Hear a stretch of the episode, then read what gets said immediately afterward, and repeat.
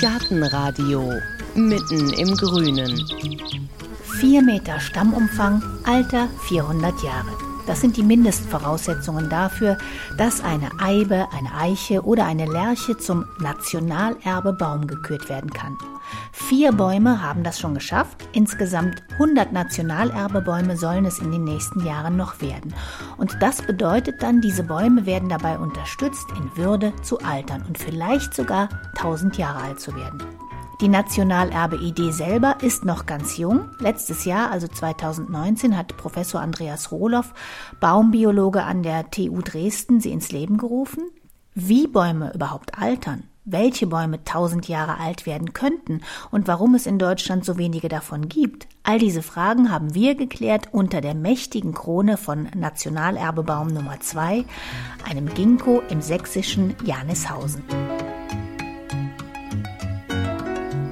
Andreas Rohloff hat mich vom Bahnhof in Riesa abgeholt. Ein schlanker Mann mit grauer Igelhaarfrisur, grauem Bart, schwarzer Nickelbrille und hellem Hemd, das über und über mit blauen Blättern bedruckt ist. Als wir in Janishausen ankommen, wuchtet er einen Picknickkorb aus dem Kofferraum und dann legen wir in sengender Hitze die rund 150 Meter zum Eingang des Schlossparks Janishausen zurück. Links ein Feld, rechts die Parkmauer. Als wir in den Schlosspark abbiegen, empfängt uns lichter Schatten und herrliche Kühle. Der Park ist nicht groß, er gehört zu einem Schloss aus dem 18. Jahrhundert. Statt eines Schlossherrn bewirtschaftet heute eine ökologisch bewegte Genossenschaft das Gut. Wir gehen vorbei an einem idyllischen Teich, am Ufer eine vanillefarbene Pagode. Und da sehen wir schon den Ginkgo. Er steht auf einer Wiese, Hellgrün leuchten seine Blätter an mächtigen geschwungenen Ästen. Ein Nationalerbebaum, der streng genommen keiner sein dürfte, denn er ist zu jung. Aber Andreas Rohloff konnte diesem Ginkgo einfach nicht widerstehen. Ja, ich kenne viele Ginkgos, sowohl in China als auch in Deutschland und Europa und es ist einer der schönsten, weil er gleich in 1 Meter Höhe, 1,10 Meter ganz genau geteilten Stamm aufweist. Und dann mit diesen beiden Teilkronen, die aber völlig ineinander übergehen, so ganz eine Einheit bilden. Und dieser in jede Richtung gewundene Stamm mit den Wülsten und also ist so besonders, dass dieser Ginkgo nach meinem Empfinden, aber das heißt ja nichts, der schönste ist, den ich hier in Europa kenne. 5,40 Meter Stammumfang. Damit erfüllt er auch die Kriterien. 4 Meter sollen die ja dick Umfang haben, die Bäume, die wir auswählen, ausrufen, mindestens. Und wie hoch ist der ungefähr? Ungefähr 18 Meter hoch, auch 18 Meter breit die Krone, weil sie so in alle Richtungen nach außen geht. Und wir haben dann als erste Maßnahme nach der Ausrufung, wir bezahlen das dann ja auch, die Bäume drumherum ein bisschen zurückgenommen, mal nett ausgedrückt, weil der Ginkgo wächst nicht so schnell wie drumherum eine Linde, eine Roteiche, die wachsen über den Ginkgo drüber und beschatten ihn. Ginkgo braucht volles Sonnenlicht, sonst wird das auf Dauer nichts. Und ich habe schon gesehen, dass er oben überall Langtriebe macht. Vorher hat er fünf, sechs Jahre Kurztriebe gemacht. Jetzt macht er Langtriebe 20, 30 Zentimeter. Ist das gut oder schlecht? Das ist gut. Also längere Triebe heißt ja, er hat Power. Und dem traue ich ohne weiteres zu, dass er 1000 Jahre alt wird noch. Und er ist jetzt 210 Jahre, also das ist ein sattes Gefühl, das jetzt in die Bahn gebracht zu haben. Woher das, wissen Sie, dass er 210 Jahre alt ist? Da gibt es Beschreibungen, Park angelegt und auch dieser Ginkgo gepflanzt. Von daher, der macht es uns einfach, sonst wollen wir ja Bäume, die 400 Jahre alt sein sollen, auch mindestens. Das geht beim Ginkgo nicht, weil er erst vor 250 Jahren in Europa aus China eingeführt wurde. Aber eben dieses Alter von 1000 Jahren erreichen kann und insofern unbedingt mit dazugehören muss zu den langlebigen Baumarten und da finden wir aber keine älteren in Deutschland. Ne? Wenn Sie jetzt nicht wüssten, wann der gepflanzt worden ist, wie würden Sie denn rauskriegen, wie alt er ist? Wenn man es wissen müsste, müsste man bohren. Also mit so einem 8 mm Bohrer einen Bohrspan rausholen. Das ist ein Hohlbohrer, also wenn man den reinbohrt, dann schneidet er sich ins Holz.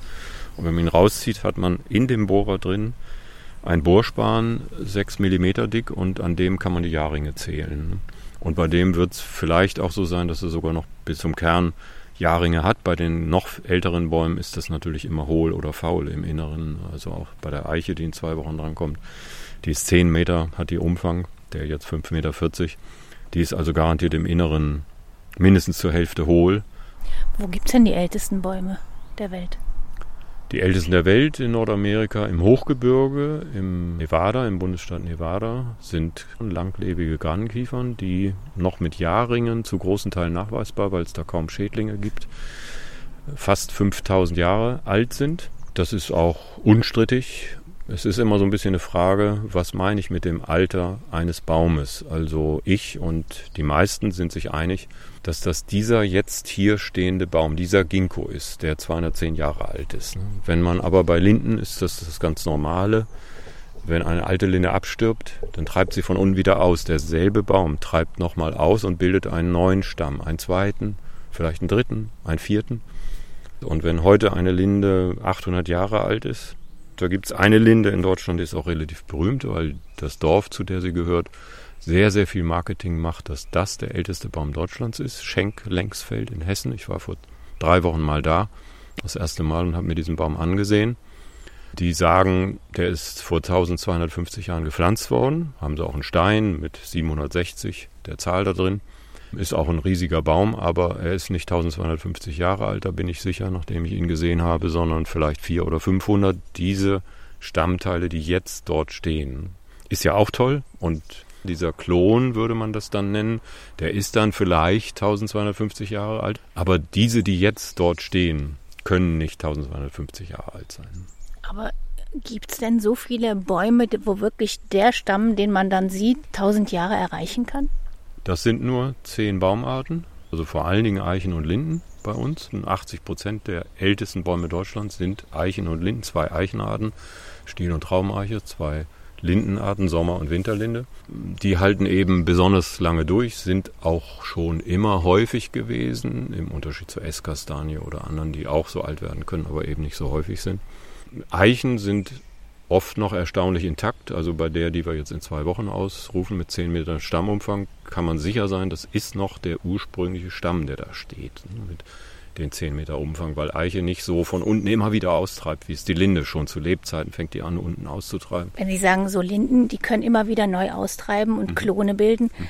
können die dann auch unsterblich sein? Ja, kann man sagen.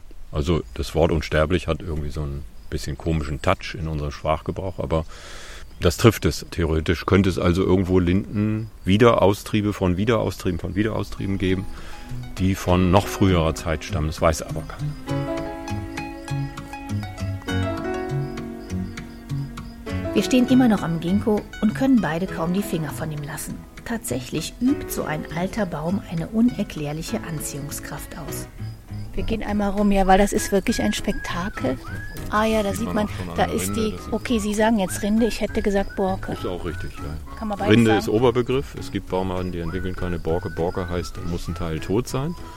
Und das macht der Ginkgo auch, dass diese Sachen sind ja alle tot, fallen dann auch ab, früher oder später. Und teilweise liegen die Schuppen unten.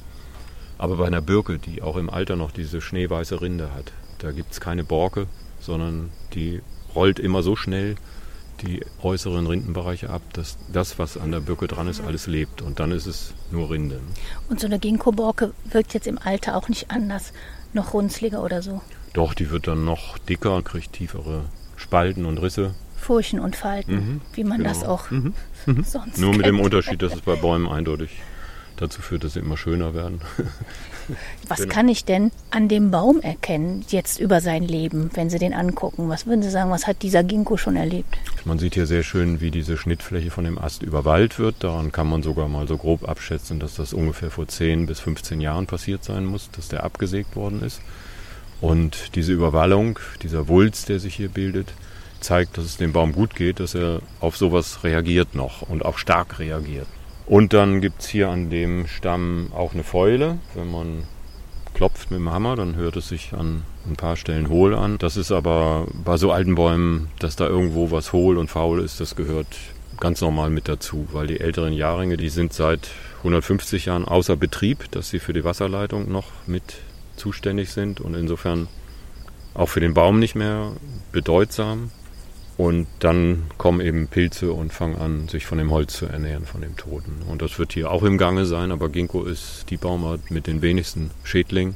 Sowohl was Insekten betrifft, gibt es überhaupt keine, die an den Blättern fressen. Und Pilze nur ganz, ganz wenige, die aber keinen wirklichen Schaden machen. Also ist eins der absoluten Highlights für einen Stadtbaum bei dieser Baumart, die unübertroffen ist, dass er so gesund ist in jeder Hinsicht. Da haben Sie jetzt eben schon eine Sache angesprochen, wie Bäume altern. Also die werden zum Beispiel innen hohl. Alle? Alle.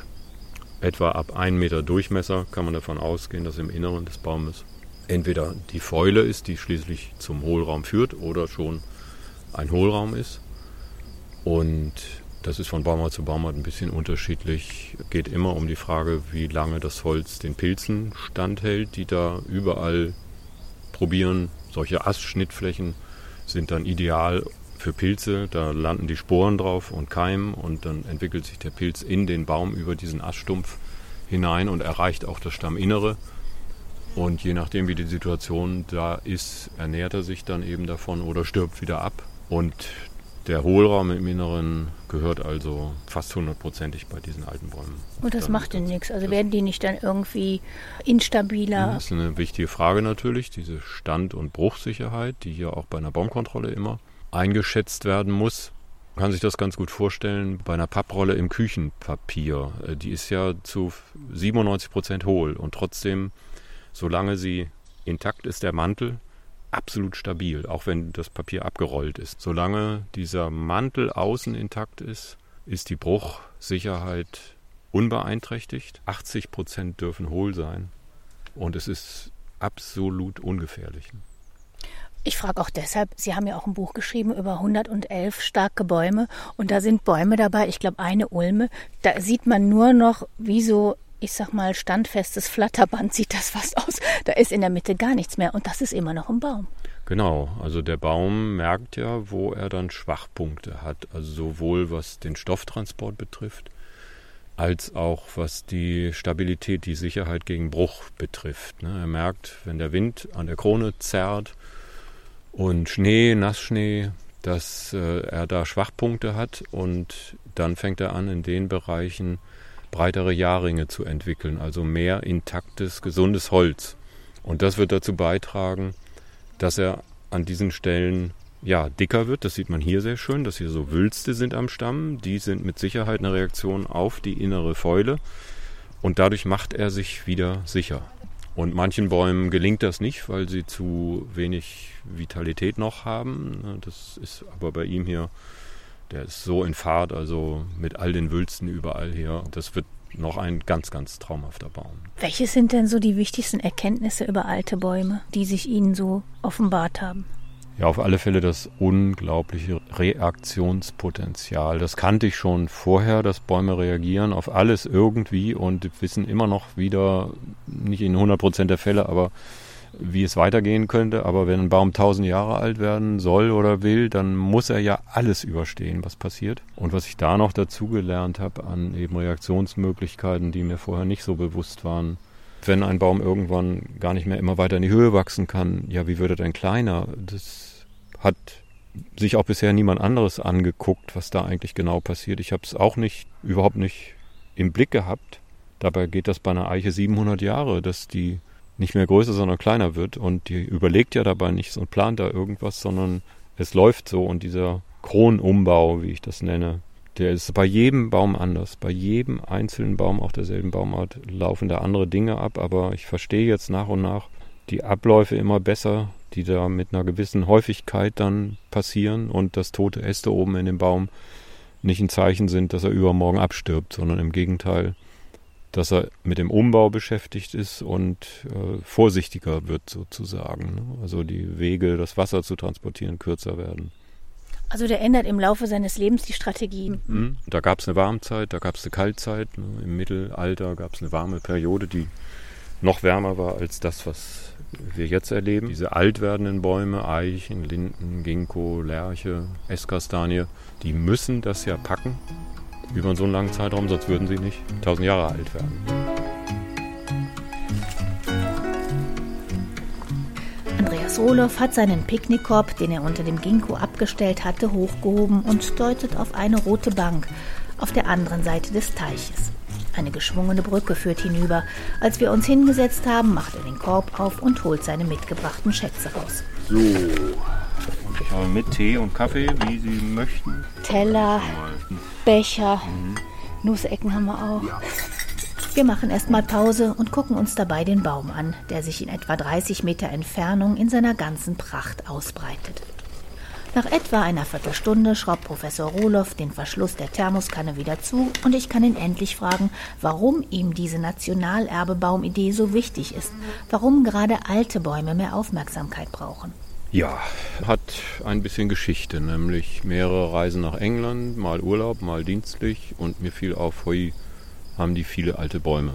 Naja, und dann ist mir hier aufgefallen, dass es diese alten Bäume fast nicht gibt. Und natürlich dann die Frage, wie kommt das? Ne? Und dann hat mich irgendwann bei der dritten oder vierten Englandreise 2000 Jahre alte Eiben, und Eiben gibt es für uns auch, aber keine, die auch nur annähernd 1000 wäre, gibt es nicht. Und ist in England dann sehr beeindruckend, dass diese Eiben, die ganz alten, stehen alle auf Kirchhöfen.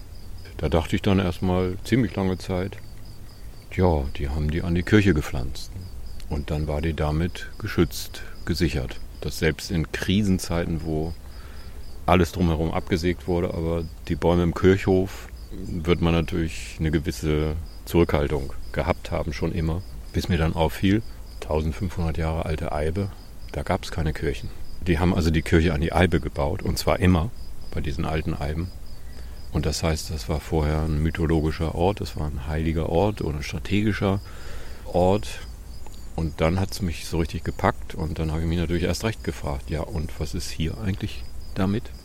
Und da kommt dann einiges zusammen und wenn wir mal bei der heutigen Zeit anfangen, wenn wir heute wollen, dass Bäume 1000 Jahre alt werden und ich behaupte, es gibt keinen einzigen in Deutschland, der 1000 Jahre alt ist, dann müssen wir ein paar hundert Jahre durchhalten, die ja vor zu großer Sicherheitserwartung zu beschützen, vor Vandalismus, vor Straßenbau und anderen wichtigen, wichtigen Dingen.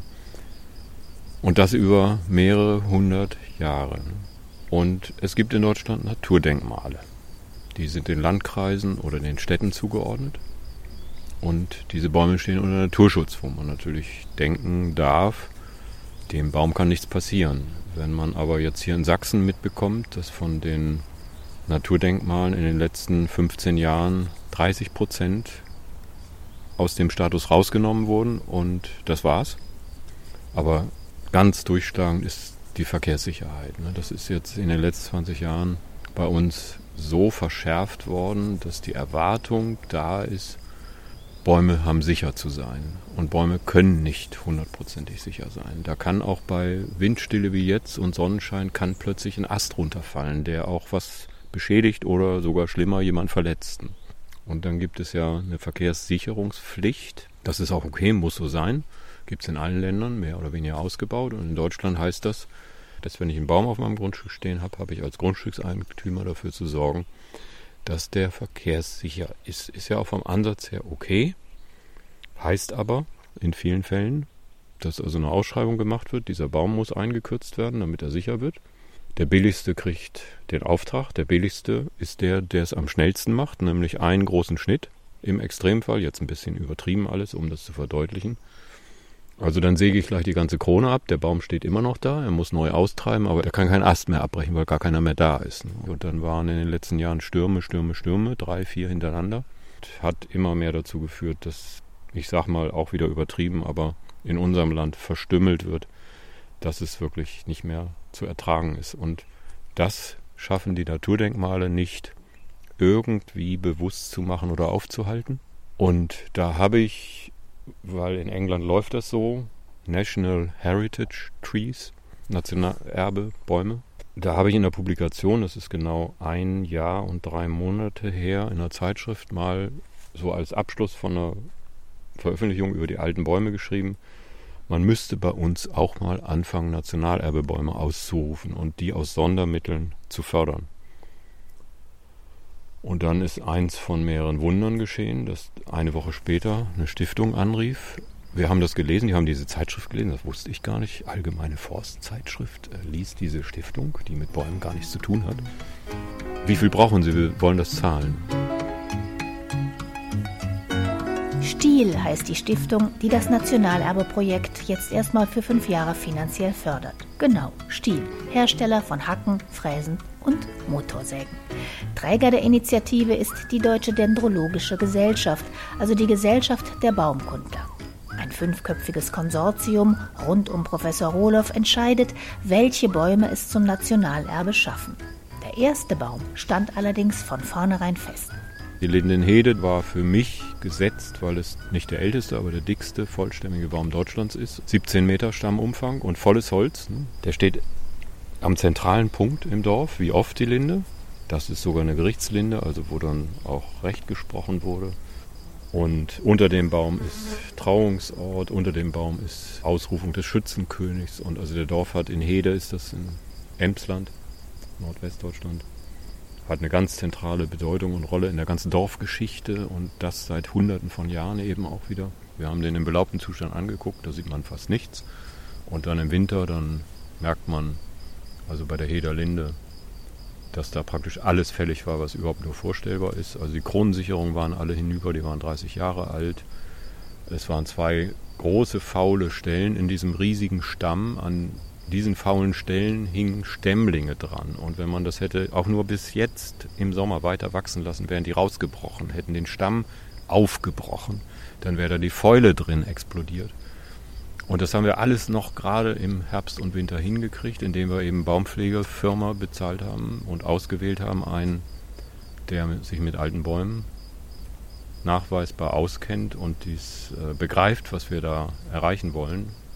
Der hat die acht bestgeeigneten Baumpfleger aus ganz Deutschland zusammengeholt und zu acht haben die diesen Baum gepflegt und keine Maschine, sondern sind nur geklettert mit Handsägen.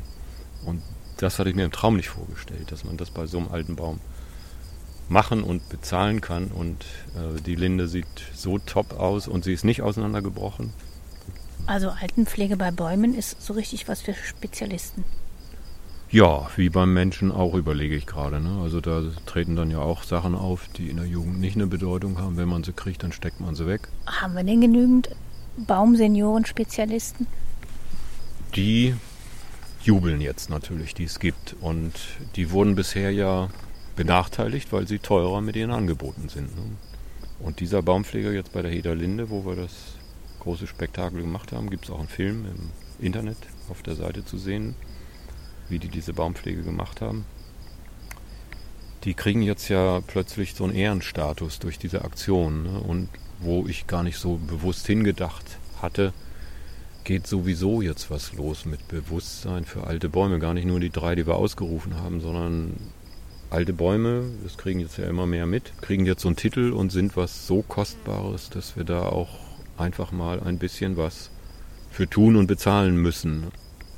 Dann reden wir doch mal über Bäume generell nochmal, die schon ein bisschen älter sind. Ich habe ja hier Ihr Buch auf dem Schoß liegen, Die starken Bäume Deutschlands. Da haben Sie Bäume ausgesucht und auch Kollegen von Ihnen. Und Sie haben es vorhin schon angedeutet. Oft sind hier auch Bäume drin. Da könnte man sagen, die sind von Beruf eben Gerichtsbaum oder die sind von Beruf Tanzbaum, den gibt es ja auch. Also die haben irgendeine Aufgabe. Ja, gehen wir mal hier 20 Kilometer von hier. Die Kolmner Linde ist eine von den ganz alten Deutschlands, 900 Jahre.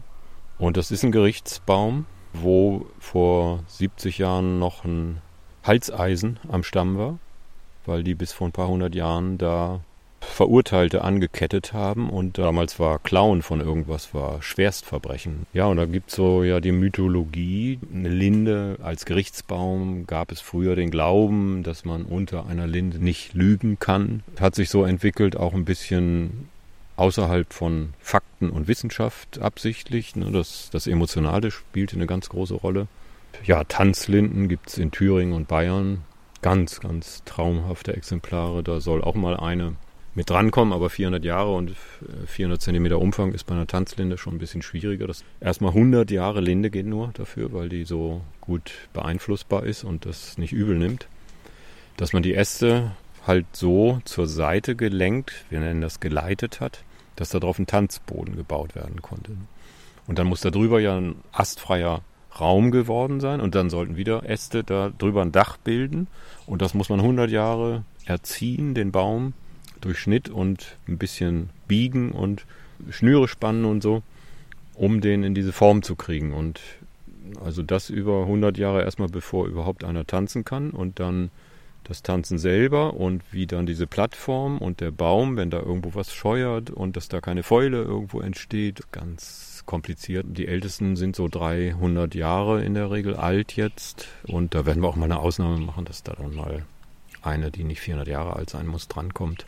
Ganz toll finde ich hier auch den Eheanbahnungsbaum, Ja. den Bräutigam. Ja, bei Eutin die Bräutigamseiche mit dem Loch im Stamm.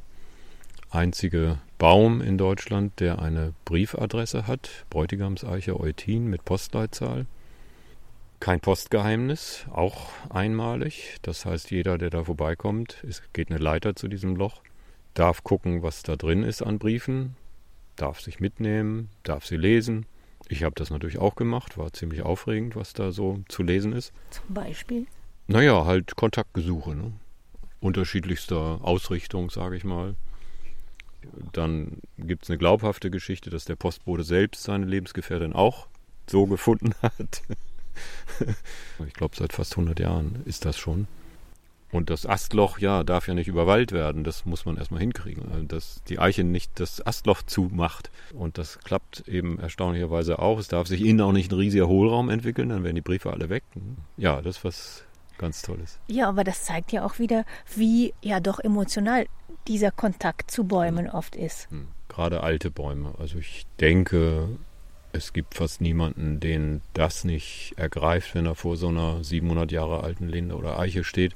Auf dem Foto, das wirkt immer nicht so. Da sagt man dann, boah, aber ich denke, wenn man davor steht, auch bei diesem Ginkgo, also mir geht es jedes Mal so, aber das ist ja vielleicht auch eine Macke. Aber wenn jemand so einen Baum das erste Mal sieht, denke ich, dann kommt jeder mal einen Augenblick ins Stille halten und sich vorstellen, boah, was hat der alles schon erlebt, was hat der überlebt und dass einem so bewusst wird, was für eine Kostbarkeit das darstellt. Ne? Und das ist ja die Grundlage dessen, was wir jetzt machen, dass wir begreifen, dass diese Bäume, die sind nicht zu ersetzen. Wenn so ein Baum abgesägt wird, dann kann man 100 pflanzen. Das wird nichts, was diesen Baum ersetzt. Und es ist ja hier ein Baum, der war jemandem so kostbar, dass der sich sogar hat begraben lassen unter dem Baum. Ja, die Nöb-Denitzer Eiche in Thüringen. Das ist allerdings eine kompliziertere Geschichte. Die habe ich mir natürlich auch angesehen und die war dann mal in den Medien vor einem halben Jahr, weil der Baum so unsicher wurde. Der steht direkt an der Straße und über einer Straße, wo man verstehen kann, dass da natürlich dann die Sicherheit nicht egal sein kann. Und haben mit einem unbeschreiblichen finanziellen Aufwand diesen Baum aufgehängt. Also der hängt jetzt an zwei Stahlständern. Zu jedem Ast geht ein Stahlseil. Und da bin ich extra mal hingefahren, weil ich erleben wollte, wie das wirkt. Meine Frau war mit und wir waren beide offen gesagt entsetzt. Also unter Altern in Würde verstehe ich genau das nicht, dass man jetzt mit Zwangskorsett und diese Stahlständer zerstören ist übertrieben, aber beeinträchtigen den Eindruck des Baumes derartig. Ja, warum lässt man ihn nicht in Frieden sterben? Sowas würden wir ausdrücklich uns nicht vornehmen, sondern in Würde altern heißt, da darf auch was runterfallen und dann kaufen wir zur Not noch mal ein Grundstück. Das wird irgendwann mal passieren, ne? wo wir dann eine Schnur spannen und ein Schild nicht weiter unter den Baum treten. Aber ja, das ist so ein Beispiel, wo es mir richtig wehtat.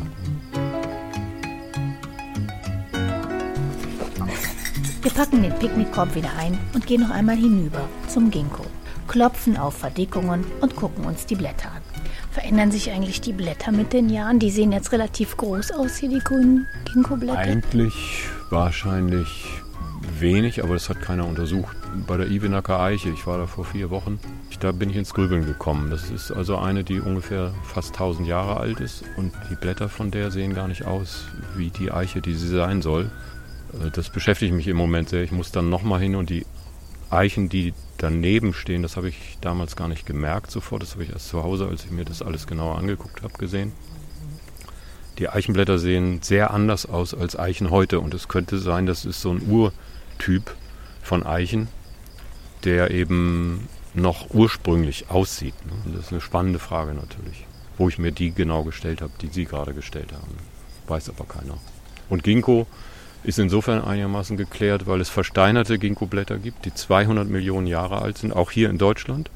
Also der war von Natur aus hier, der Ginkgo. Ach, und, und ist, dann war er nur irgendwann Und ist durch die Eiszeiten dann wie 80 Prozent aller Baumarten damals sind ausgestorben. Es gibt aber versteinerte Ginkgo-Blätter hier in Seesedimenten und Tagebauen. Und die sehen genauso aus wie die heutigen Ginkgo-Blätter. Also da hat sich wenig verändert, was auch dafür spricht, dass der so fit ist gegenüber Krankheiten und Schädlingen, dass das gar nicht nötig hat, jetzt groß was zu ändern. Und ich bin jedes Jahr eine Woche in China, dieses Jahr natürlich nicht. Ein Absolvent von uns hier an der TU Dresden aus dem Studiengang bei uns, Tropical Forestry, der ist nach Shanghai, das ist Bahnchinese, ist da wieder zurückgegangen und ist dort Professor für Landschaftsarchitektur. Und der sagt jetzt jedes Jahr, was wollen Sie als nächstes sehen? Und da habe ich mir eben vorletztes Jahr gewünscht, ich möchte mal die ältesten Bäume von China sehen. Er hat mich noch gefragt, nach welcher Baumart. Da habe ich gesagt, auch Ginkgo gerne mal, weil der kommt ja nun aus China. Und da habe ich gehört, da gibt es irgendwas mit über 1000 Jahre alt. Und ja, hat er mir die gezeigt. Das ist der älteste Ginkgo auf der Welt, den es gibt. Und der ist sage und schreibe und mit Urkunden 3700 Jahre alt. Also die Chinesen haben ja vor 2000 Jahren schon Kalligraphie, die Schrift gehabt und haben vor 2000 Jahren eine Urkunde, dass da ein riesiger Ginkgo stand und haben um die Zeit vor 2000 Jahren Tempel um diesen Ginkgo herum gebaut. Der steht heute noch und das habe ich alles gesehen. Kannte mein chinesischer Kollege selbst nicht. War auch völlig high, äh, wo ich drei Stunden gebraucht habe, um das zu verarbeiten, diesen Baum zu sehen, zu verstehen. 3700 Jahre. Das ist der älteste Baum mit einem einzigen Stamm jetzt durchgehend, den ich bisher gesehen habe. Bekommt selbst die Eibe in England mit 3000 Jahren ja nicht mehr mit. Also das heißt, da haben sie drei Stunden erstmal nur geguckt. Ja, und gesagt, bitte jetzt mal Ruhe und hatten die auch vorbereitet, so dass da an dem Tag nicht normaler Besucherverkehr war. Werden sowieso nur ganz wenige Personen zugelassen und dann ist ein Polizist über die Absperrung gestiegen und ich dachte, was ist denn jetzt los? Und hat da was gesammelt und dann kam er zu mir und hat mir fünf Ginkgo-Samen geschenkt von diesem Ginkgo. die was? wachsen jetzt, sind jetzt zwei Jahre alt. Ne? Wo wachsen die? Im Moment noch in meinem Garten. Und die sollen dann mal an die Uni kommen, wenn die verpflanzbar sind von der Größe her, dass die auf dem Campus dann zwei davon dann richtig in Szene gesetzt werden. Auch das ist jetzt wieder so eine rührende Geschichte. Ich frage mich wirklich immer, warum rührt uns das so? Finde ich auch. Und das macht mir natürlich auch einen ganz großen Teil der Freude an meinem Job aus, dass das so ein Bestandteil davon ist, dass man emotional sein darf und ich das sogar ein bisschen in der letzten Zeit kann mir jetzt in meinem Alter was erlauben, auch rauslasse und auch merke, das kommt auch an, das geht anderen Menschen auch so. Nicht immer nur gucken, Trieblänge 7,4 Zentimeter und 13 Blüten und 14 Staubblätter, sondern die Wirkung. Äh, dafür macht sich ein bisschen was aus, dass ich vor Forstwissenschaften Psychologie studiert hatte und mich das auch nie ganz losgelassen hat, wenn ich auch von dem Studium so enttäuscht war, dass ich es abgebrochen habe, aber dass äh, diese Komponente einfach noch so mitschwingt immerzu. Und das verstärkt es bei mir sicher ein bisschen mehr als vielleicht bei jemand anders. Da ist jetzt hier gerade eine Spaziergängerin an uns vorbeigegangen, bleibt auch wieder vor dem Ginkgo stehen, guckt sich alles an. Ne? Und liest die Tafel, liest steht vor Tafel, der Tafel. Ja. ja. Als der dann eingeweiht wurde, oder wie nennt man das dann? Ausgerufen. Ausgerufen. Ach, die Ausrufung ist dann die Feier. Mhm. Wie war es denn hier bei dem Ginkgo? So schön. Angefangen damit, dass es 24 Stunden vorher geregnet hatte und der Wetterbericht war, das regnet immer weiter. Das hat also die Teilnehmerzahl mit Sicherheit erheblich gedrückt so dass ich schon dachte, naja gut, dann sind wir da mit 20 Leuten und Schirmen und machen das alles sehr kurz und gehen dann ins Schloss. Das war hier das Gute, dass die sagten, bei schlechtem Wetter machen wir das Catering hinterher alles drin, aber wenn man da nicht am Baum steht, ist natürlich schade. Und eine halbe Stunde vorher hörte es auf zu regnen, es schien die Sonne und insofern konnte alles draußen stattfinden. Also war einfach unbeschreiblich schön und dann waren 250 Leute die Verein von dem Schloss, der mit dazugehört zu dem Park, die haben drei Wochen Kekse gebacken und darunter eben auch Ginkgo-Blätter und hatten tatsächlich so viel, dass die 250 Leute alle nach drei Stunden haben die immer noch gegessen. Ach so, die hatten nur die Ginkgo-Blattform. Nein, ja, die, ja klar. Wäre ja auch schade, wenn das frische Naturerbe dann gleich ja. aufgefressen wird. genau, genau. theoretisch würden Sie in einem halben Jahr pensioniert. Jetzt fängt ja mit dem Naturerbe Baum was Neues an. Da werden Sie die nächsten Jahre zu tun haben. Ist das so auch um das eigene Alter weiterhin mit Bäumen zusammen verbringen zu können? Oder hat das hm. was überhaupt mit Ihrer Pensionierung zu tun? Eigentlich nicht, aber es ist vielleicht auch kein Zufall. Also erstens, dass diese alten Bäume jetzt so ein Schwerpunkt meiner Arbeit geworden sind, das habe ich nicht so geplant, sondern es hat sich so entwickelt, nicht weil ich älter geworden bin, sondern weil man diese alten Bäume eigentlich erst verstehen kann, wenn man Bäume richtig versteht. Und das kann man nicht im halben Jahr lernen. Ich habe dazu 20 Jahre gebraucht.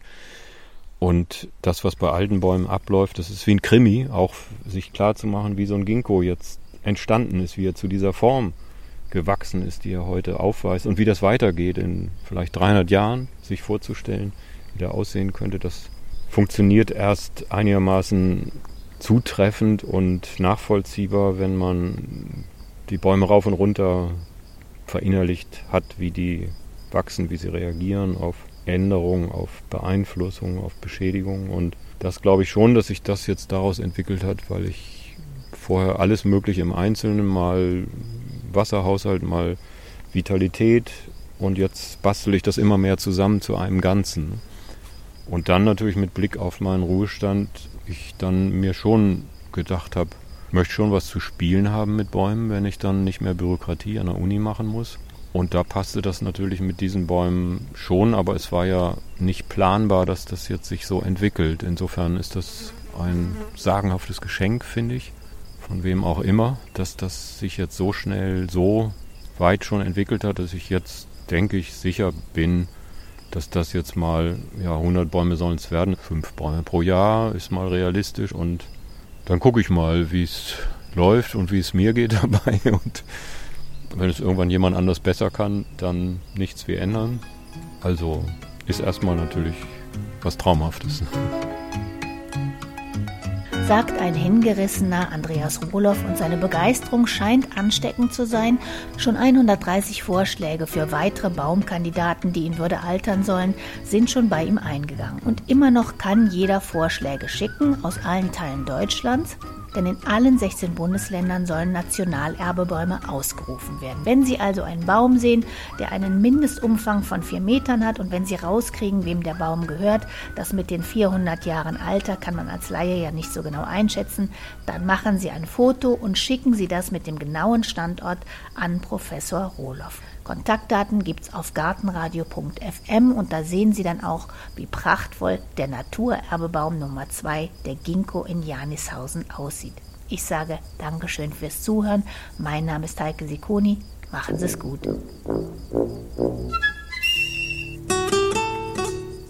Gartenradio Gezwitscher.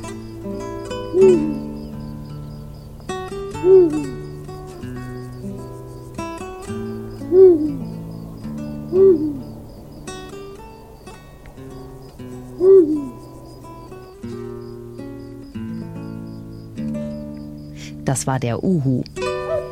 Gartenradio Ausblick. In der nächsten Folge hören Sie, da geht es um Knollen. Um so Klassiker wie rote Beete und Sellerie, aber auch um essbare Staudenknollen, wie zum Beispiel von der Dahlie, von der Taglilie oder dem Lotus es gibt Gräserknollen, die sich auch auf dem Teller gut machen. Und auch wenn Knollen eine doch sehr bodenständige Aura haben, es kommen immer mehr Exoten dazu, sowas wie Oka und Jakon. Wir machen also einen Streifzug durch die Welt der vergrabenen Schätze.